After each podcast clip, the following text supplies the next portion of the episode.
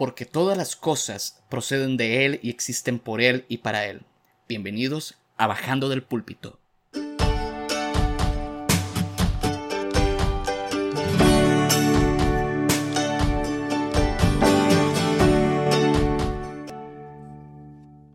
Bienvenidos a Bajando del Púlpito en este quinto episodio. Mi nombre es Daniel Soto y me acompaña mi amigo Daniel Bojorge.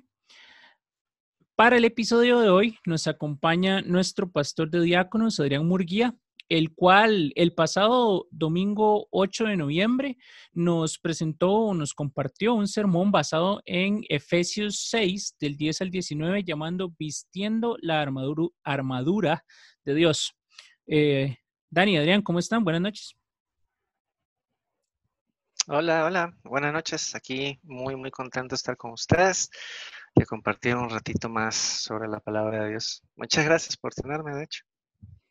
Buenas noches a los dos y buenas noches en especial para vos, Adrián, porque hoy vamos a estar conversando acerca de la enseñanza que tuvimos hace ya, me parece, dos domingos, ¿verdad? El domingo pasado eh, tuvimos enseñanza con, con Don Ronald y hoy pues vamos a este tema tan importante. Creo yo que se ha trabajado en otras ocasiones, pero... Eh, que vos pudiste darle un, un, enfoque bastante, bastante interesante del cual me gustaría que conversáramos. Y bueno, este tema lo titulaste Vistiendo la armadura de Dios. Así que, ¿qué te parece si para iniciar nos haces un pequeño resumen sobre qué fue lo que estuviste enseñando eh, en esta ocasión, Adrián? Bueno, si quieren les repito todo. no. Eh, la armadura de Dios es, sí, sí se toca mucho. De hecho, es uno de esos temas que, la gente dice, pues, tengo que volver a, escuchar de esto, si me lo han dicho desde escuela bíblica de vacaciones. Me acuerdo la primera vez que a mí me lo, me lo enseñaron fue en escuela bíblica de vacaciones y te daban una espadita de cartón y te daban un escudo de cartón, eh, mal hecho por cierto porque era redondo, pero bueno, era un escudo de cartón. Y y la verdad sí es cierto, sí es muy utilizada, pero honestamente sí, sí quería yo tomarlo porque primero que todo, no hay desperdicio en la palabra de Dios, no hay desperdicio de las veces que uno estudia un tema, ¿verdad? Cada vez que, y, claramente estoy seguro que les pasa a ustedes, pero cada vez que uno, que uno lee o, va a una, a una porción de la Biblia que ya ha leído antes, uno siempre saca algo nuevo, una aplicación nueva para la vida de uno. Y, y dos, eh, sí, sí, me pareció muy interesante que la mayoría de las veces que, he escuchado o, visto predicaciones sobre la armadura de Dios, eh, son personas claramente muy preparadas en la parte eh, bíblica, pero cuando están intentando hacer la metáfora que estaba viendo Pablo, con la armadura de un soldado romano, como que fallan en algunas cosas. Entonces, como que no hay mucha investigación en ese lado. Entonces quise hacer un poco más histórico el asunto y, meterme a investigar exactamente qué era lo que Pablo estaba viendo cuando veía el escudo, cuando veía la coraza, cuando veía el cinto. Entonces el resumen es básicamente em, no seamos cristianos desnudos, no salgamos a la calle sin nuestra armadura, no nos quitemos la armadura cuando regresemos a la casa, estemos siempre vestidos con la verdad, con la justicia, recordando nuestra salvación, eh, utilizando nuestra fe y eh, siempre dispuestos a predicar el Evangelio, plantado firmemente en él y blandiendo la, eh, la, palabra de Dios de una forma quirúrgica, de una forma certera. y al final, todo lo amarramos orando en todo momento. eso, así lo resumiría yo. Y, la idea es, bueno, si, si, quiero yo saber más de la armadura, entonces eh, espero que la enseñanza haya motivado a las personas a, a investigar. Entonces, cuando se refiere verdad, que es verdad, yo lo mencioné un poco, pero ¿qué se refiere verdad en toda la Biblia? ¿Qué se refiere a justicia en toda la Biblia? Y ahí ya tienen varias semanas de estudios bíblicos para divertirse un rato. De hecho, tal vez aprovechando, voy a hacerme, hacer una romita y mover por, por cierta tangente. Eh, qué importante eso que mencionabas de que a veces eh, decimos que que qué cansado estudiar otra vez o escuchar otra vez el, el, mismo texto o un sermón del mismo texto, ¿verdad? Un día de esto reflexionaba y, yo decía, ¿por qué es que, que, se nos hace tan difícil memorizar a veces la Biblia? o textos, versículos, por más pequeños que sean, y por qué se nos es tan fácil, por ejemplo, no sé, aprendernos una canción o algo así, ¿verdad? Y yo creo que a, la, a la reflexión a la que llegué fue, pasamos escuchando música todo el tiempo, un montón de tiempo, y nos gusta, invertimos tiempo en eso y casi no invertimos tiempo realmente releyendo y reestudiando, porque una cosa es una lectura por encima de la palabra y otra cosa ya es el estudio profundo de la palabra, ¿verdad? No lo hacemos tan seguido y creo que si lo, si lo hiciéramos más seguido, por más que releyéramos el mismo texto, pues creo que sería mucho más fácil, ¿verdad? Un, comentario ahí un poco aislado. No, no, y estoy de acuerdo. Tú cuando escuchas una canción que te gusta, la quemas hasta que ya no te gusta y la sigues escuchando y escuchando y escuchando y te la aprendes. Inclusive si no conoces el idioma, inventas la palabra para que suene lo que estás escuchando. Eh, tenemos que quemar la Biblia en el sentido eh, metafórico de leerla, releerla y sacarle todo el jugo. Y gran parte de eso yo creo que los, que enseñamos la palabra de Dios o tenemos el privilegio de hacerlo, fallamos también en eso, porque yo creo que pensamos, eh, la armadura de Dios, eso ya se ha enseñado tantas veces, ¿qué, puedo hacer? Y necesito algo novedoso, algo, algo nuevo, algo que nadie haya escuchado antes. Y, y, no es así, no es así. Tenemos que recordar que inclusive en la congregación van a haber personas que nunca han escuchado este tema. Entonces, ¿cómo agarro un tema que ya ha sido utilizado varias veces? ¿Cómo le doy mi propio enfoque, el, que yo quiero darle em, de mi aprendizaje personal y que tanto lo haga eh, útil para la persona que apenas lo está escuchando por primera o segunda vez, o el cristiano que lleva años escuchándolo otra vez y que dice, bueno, puedo sacar algo nuevo al respecto muy de acuerdo contigo, Adrián, porque creo que realmente debemos ir de nuevo a estos pasajes y volverlos a examinar, porque de alguna u otra manera siempre, siempre la palabra de Dios no vuelve vacía. Y eso es parte de lo hermoso de esta vida cristiana. Y quisiera de hecho preguntarte, un poquito ya entrando en materia en particular sobre tu sermón, a un poquito que nos puedas contar acerca del contexto en que fue escrita esta carta. Eh, sabemos que Pablo la escribe pues a los Efesios y pues un poco el sentido entonces que tiene esta, este pasaje en particular con toda la carta. Un poquito de contexto sería genial, Adrián. Muchísimas gracias.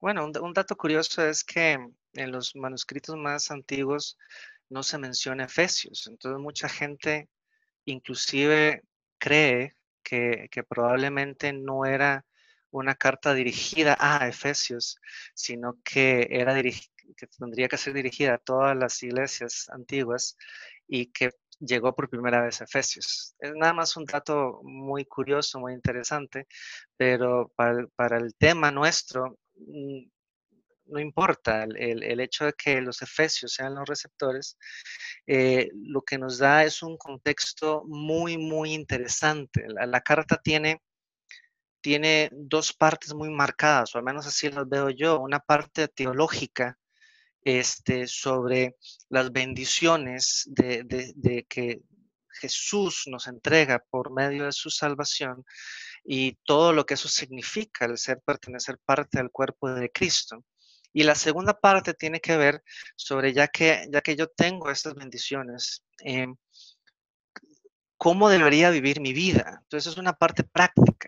Y, y, el, y el pasaje de, de la, la, batalla espiritual, la, la, guerra espiritual, está en esa parte práctica. Porque ¿qué significa esto? Significa que tenemos una guerra espiritual constante en nuestra vida que nos va a afectar prácticamente el acceder a esas bendiciones eh, de Cristo o inclusive en, nuestra propia salud espiritual.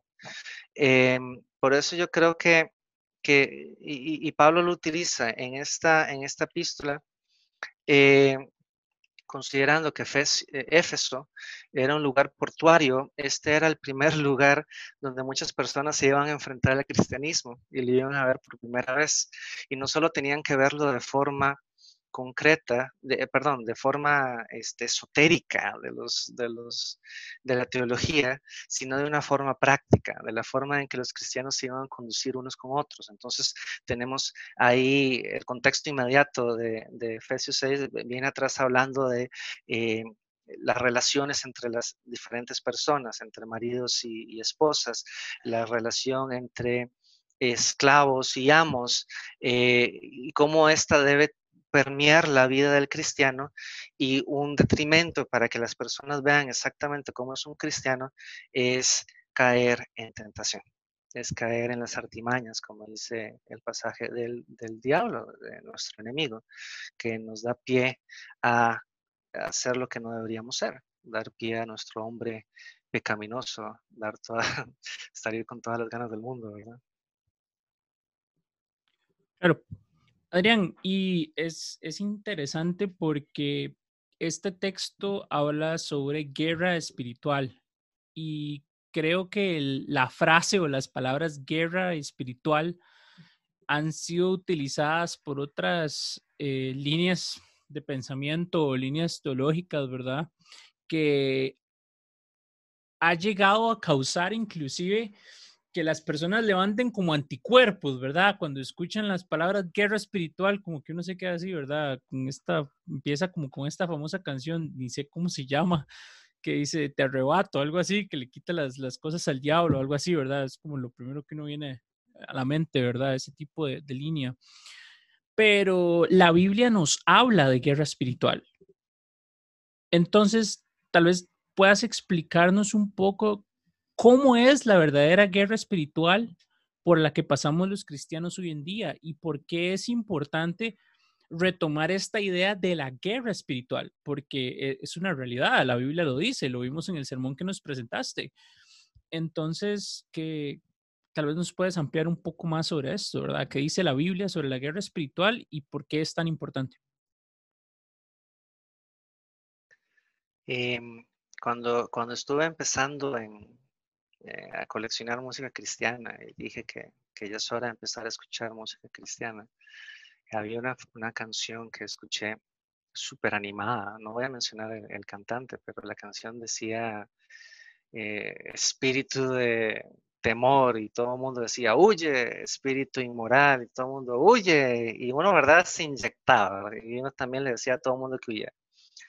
Eh, y, y es es interesante porque sí, sí, te calza las emociones el tú creer que en tus propias condiciones tienes toda la, potestad de servir demonios. Cuando vemos en, en, Judas que el mismo arcángel Miguel no reprendió a Satanás por medio de Jesucristo, no él mismo. Y él es uno de los principales príncipes, según Daniel, ¿verdad? Eh, entonces, que, hay, dos corrientes en la guerra espiritual que yo creo que están, que están mal, dos extremos. Están los que, los que para ellos, como dice la canción, todo lo que hace el cristiano, lo que hace la persona en pecado es culpa de un espíritu. Entonces, yo rehuyo a mi, a mi responsabilidad personal, ¿verdad? Porque si fue un, eh, un demonio de tabaquismo, un espíritu del alcoholismo, entonces no soy yo, ¿verdad? Soy ese el espíritu del alcoholismo que no, que no huyó. Y, y, en Tito, Pablo nos dice que nosotros éramos esclavos de, de concupiscencias, ¿verdad? De nuestra propia forma de ser.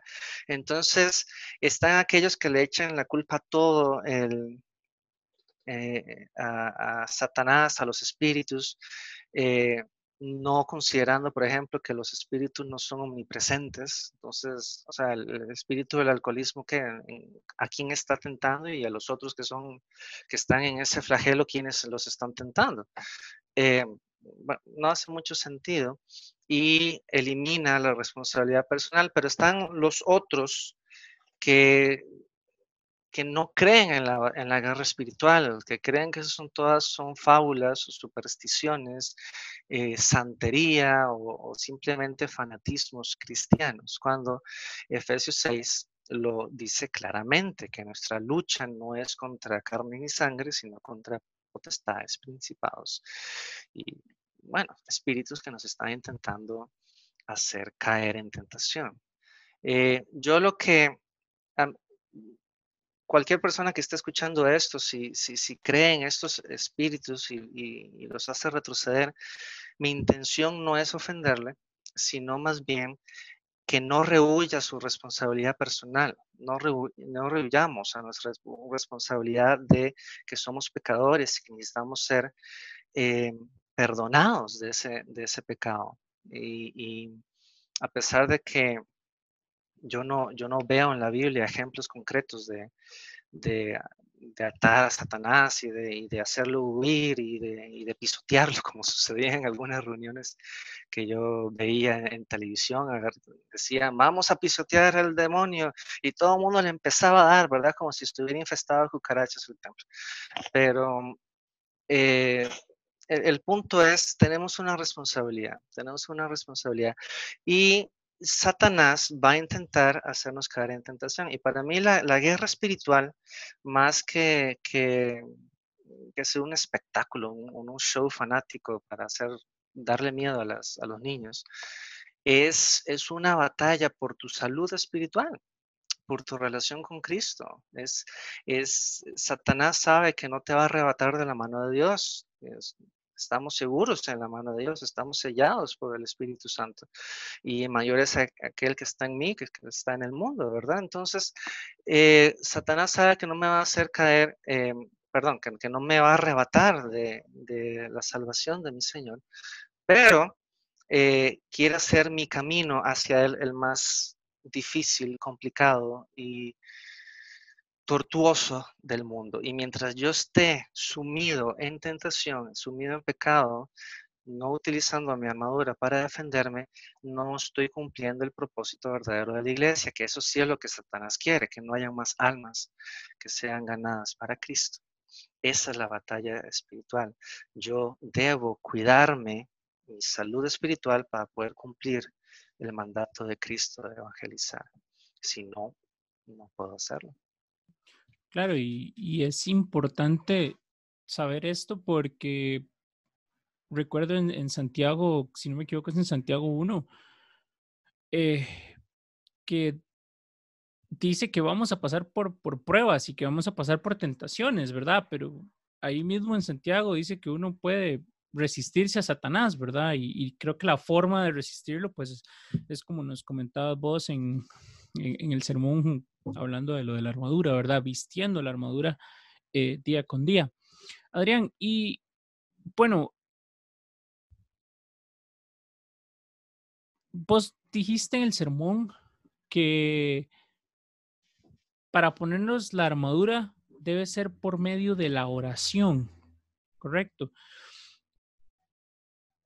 ¿Crees que, o, en lo que estudiaste, nos puedes comentar si, o lo que dice el texto, según tu estudio, podemos hablar de que habla solamente por medio de la oración o que podemos hablar de una comunión con Dios en general, incluyendo el estudio de la palabra o demás?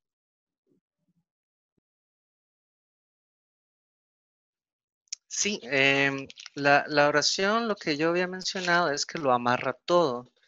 Pero como bien dices, no es, no es solamente lo único que yo hago para ponerme la armadura.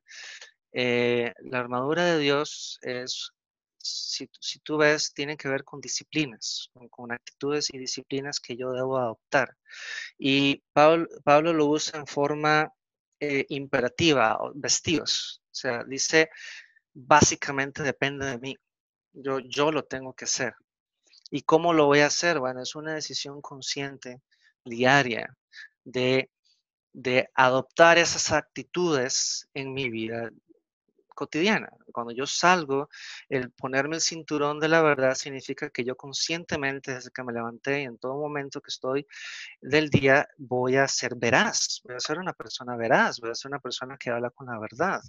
Y va a llegar la tentación de quitarme ese cinturón y bueno, esta, esta mentira me va a ayudar a mí, a lo que sea que está pasando yo en ese momento, es una mentirita blanca, ¿verdad? Que detesto ese término, las mentiras blancas, pero Es, es una mentirita blanca que, ¿qué me ¿cuál es el problema? ¿Cuál es el problema? Y el problema es que estás dando pie a que esa, esta tentación germine en tu corazón y crezca hasta que se vuelva una enredadera que no puedes cortar con nada, eh, más que con el Espíritu Santo, obviamente, pero cada vez va a ser más difícil.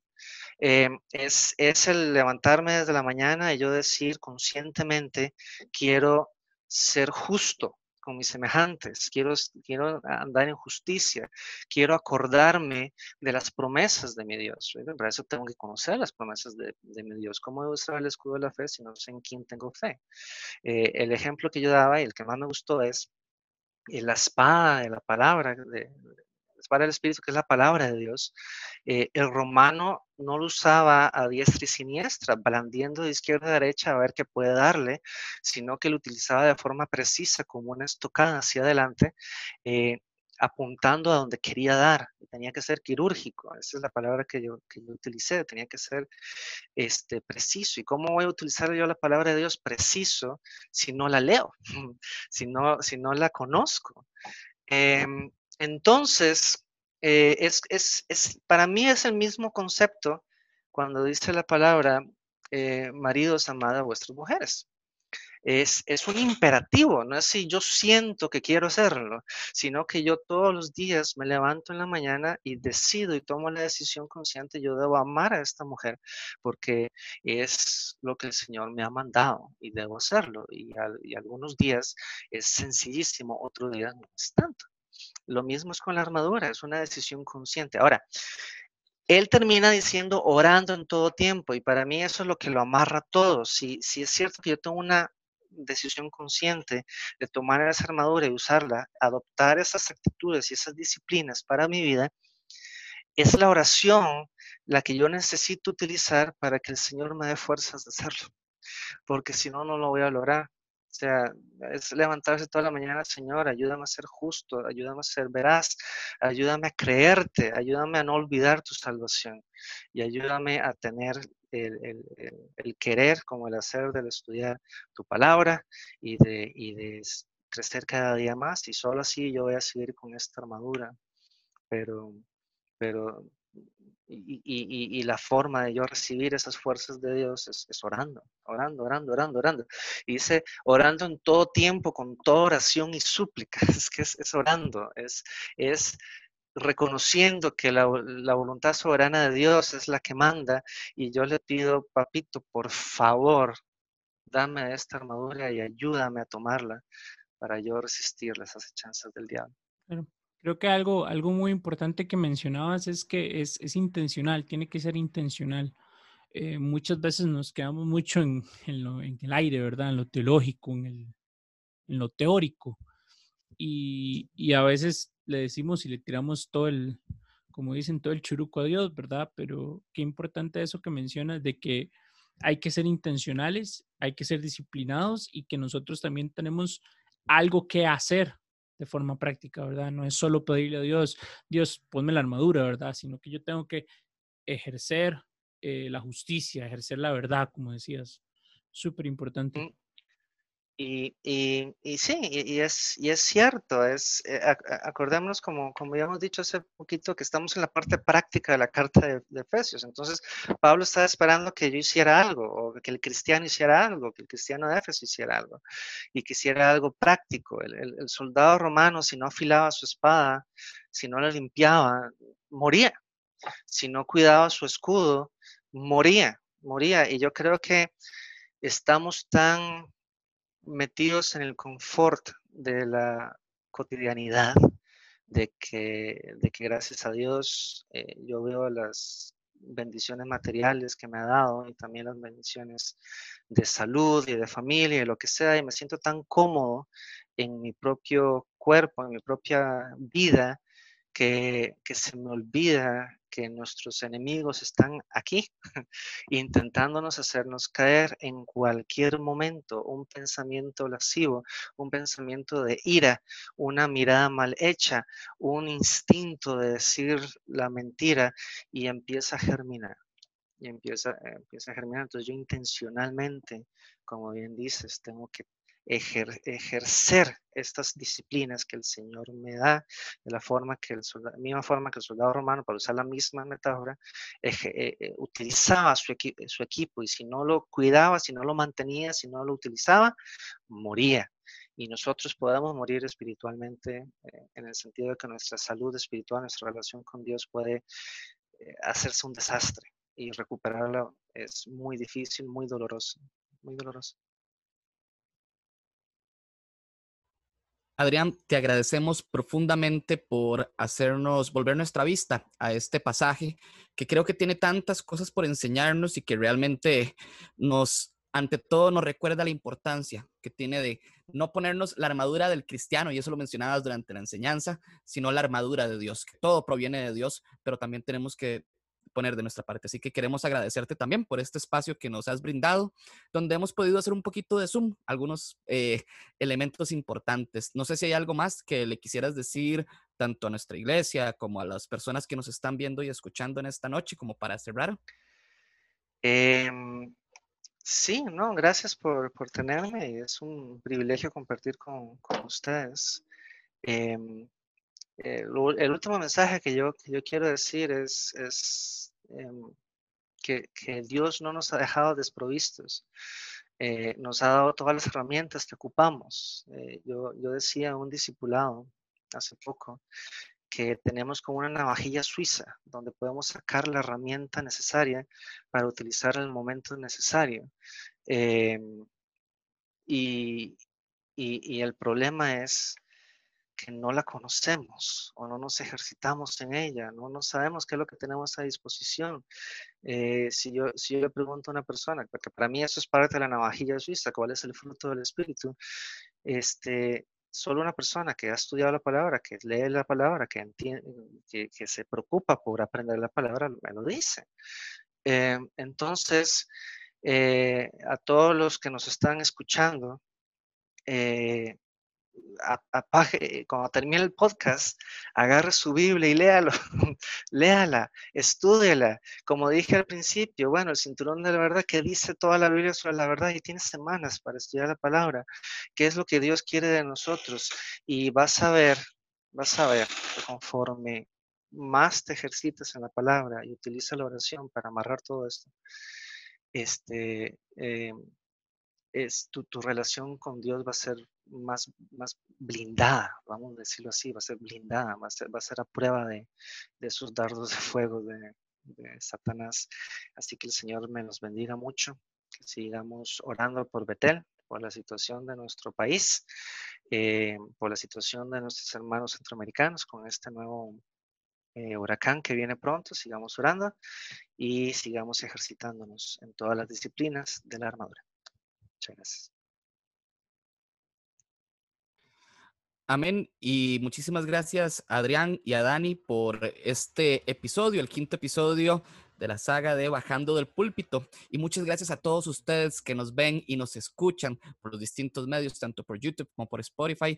Y bueno, esperemos que les haya gustado y que haya sido de muchísima bendición este episodio. Que Dios les bendiga y nos vemos en una próxima entrega. Hasta luego.